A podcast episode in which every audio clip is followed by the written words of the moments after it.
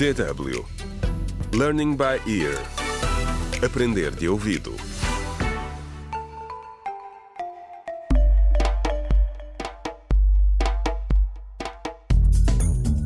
Olá, bem-vindos ao 23º episódio da radionovela Contra o Crime Decisões Difíceis, escrita por Pinado Adamawaba. No último episódio, Karina e Sandro foram à casa de Sara falar com os pais da amiga e contaram-lhes o que descobriram no seu diário. O senhor e a senhora Borges ficaram incrédulos. Entretanto, na esquadra, os inspetores continuam a debater o caso. Contra o crime. Ah, Clemente, estás aqui? Andei por toda a parte à tua procura. Fui dar uma caminhada para esparecer.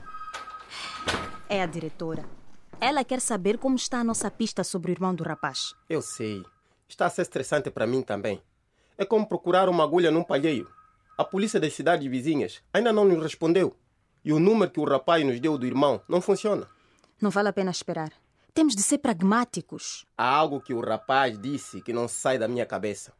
Ele disse que o irmão recebia telefonemas e depois desaparecia por um tempo, provavelmente para fazer algum trabalho sujo.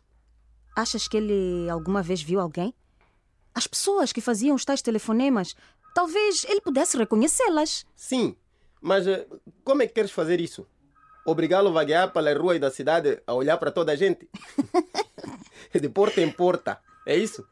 Dizer às pessoas, desculpem incomodá-lo, procuro um criminoso que é amigo do meu irmão. Não, claro que não.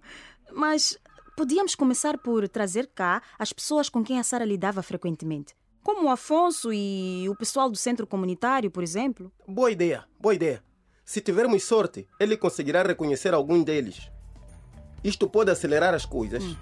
Vou marcar uma reunião. Sim, faça isso.